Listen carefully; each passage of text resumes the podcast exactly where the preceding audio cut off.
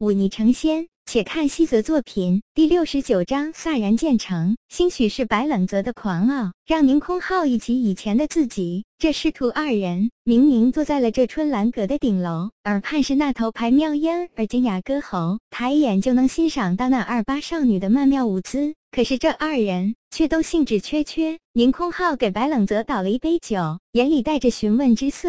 白冷泽却不客气，一把接过，仰头饮下。轻晃着脑袋，细细品味，活脱脱一老酒鬼在世。宁空浩嘴角微微一翘，接着说道：“这剑术一门，我当剑宗自问不输天下英雄，剑阁藏书万卷。且不说第六七层的高深剑技，便是你读过的那本飒然剑术，丢到江湖上，也能让那些武林中人抢破脑袋。你若真要寻那缥缈剑道，便要用心了。”白冷泽点点头，想了一下。说道：“这飒然剑术弟子还未掌握，不过学了个形似，就可以伤了那五心境的刀客。看来确实有些门道，巧合罢了。”宁空浩饮下一杯酒，脸上神色不显，淡淡道：“我观你与那刀客过招，凭的可不是什么剑术，而是你自身的底子。”听到这里，白冷泽眼角微微一跳，不动声色的接着听宁空浩说道：“你这家伙虽然入门晚些，习武迟些，十六七岁了。”才不过五凡境，实在算不得优秀，但你却有别人没有的长处。宁空浩盯着白冷泽，微眯着眼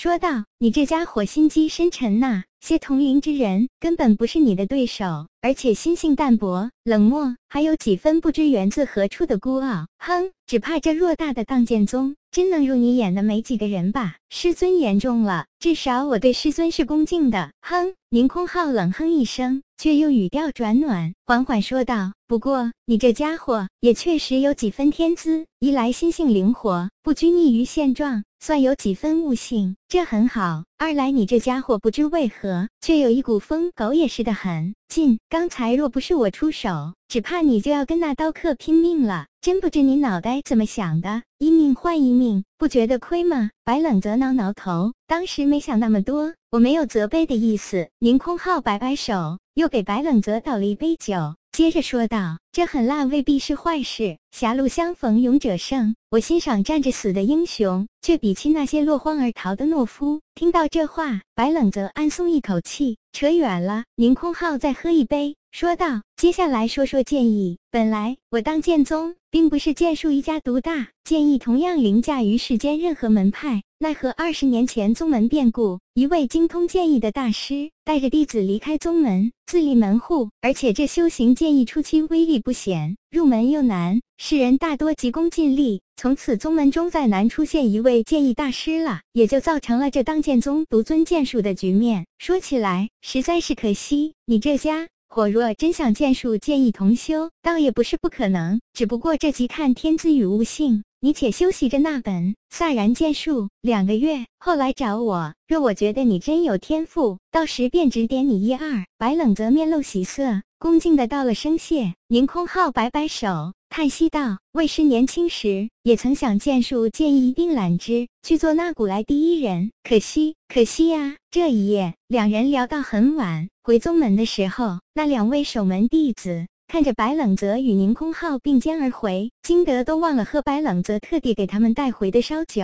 问清了心中疑惑，又有了宁空浩的口头承诺，白冷泽接下来一段时间简直若疯了一般的练剑。那本飒然剑术。被他翻看了无数遍，里面每一个字都清晰印在脑海里。然后便是练习，一本剑术不过几十招，他每日却要足足练习上百遍，练到浑身酸痛，气机跟不上，便坐下来做那周天搬运和妖炼之术中的断体炼气术，倒也恢复极快。二白这家伙虽然说自己不擅长剑道，但毕竟眼界。在那里，白冷泽一些地方不懂，便询问于他，倒也大多能得到指点。如此，这剑术便是一片坦途，再无晦涩难懂之处。宁空浩每次来这小树林，都能看到白冷泽冷着脸疯狂练剑，那疯狂的模样，倒是让他觉得像极了以前的自己。因为怕白冷泽练剑太过伤了身子，宁空浩甚至特地派弟子送来一些。跌打药酒和补气的药材，这让那二十多位入室弟子心生醋意。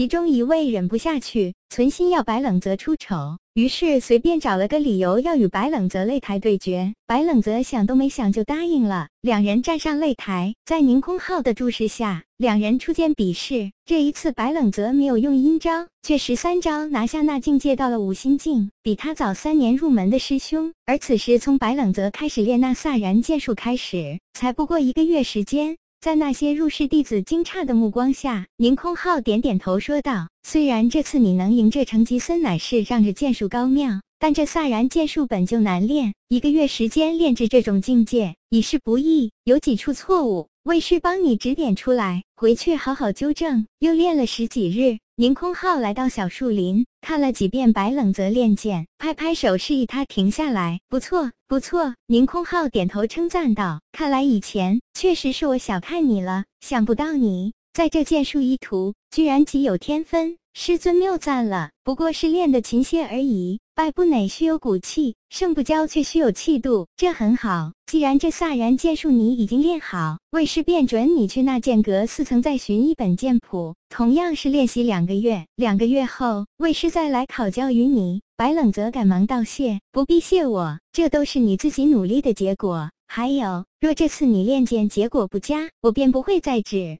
点你了，白冷泽满怀欣喜的去了那剑阁，登上四层后，看着满满两书架的剑谱，却犯起难来。能登上这剑阁四层的，每本剑谱都有过人之处，只是无人指点，单靠自己寻找，要找到适合自己的，却实在是难上加难。正犯难间，二白突然开口道：“你这小子，忘了来当剑宗是做什么的了吗？若你表现太过优秀。”难保不会惹来别人注意。别忘了，那田青阁可是见过你的弱，机缘巧合被他撞见，你自信能逃得出这偌大的米山？白冷泽洒然一笑，开口回道：“这我自然知道。可是我若表现平庸，何时才能达到那五尊境？这宁空浩还是很有本事的，得他指点，再辅以妖血路，进境要快得多。这个度你自己把握，切莫贪图进境，将自己送进险地。”本尊还没脱的樊笼，可不舍得死在这当剑宗里，那是自然。白冷泽笑笑，突然想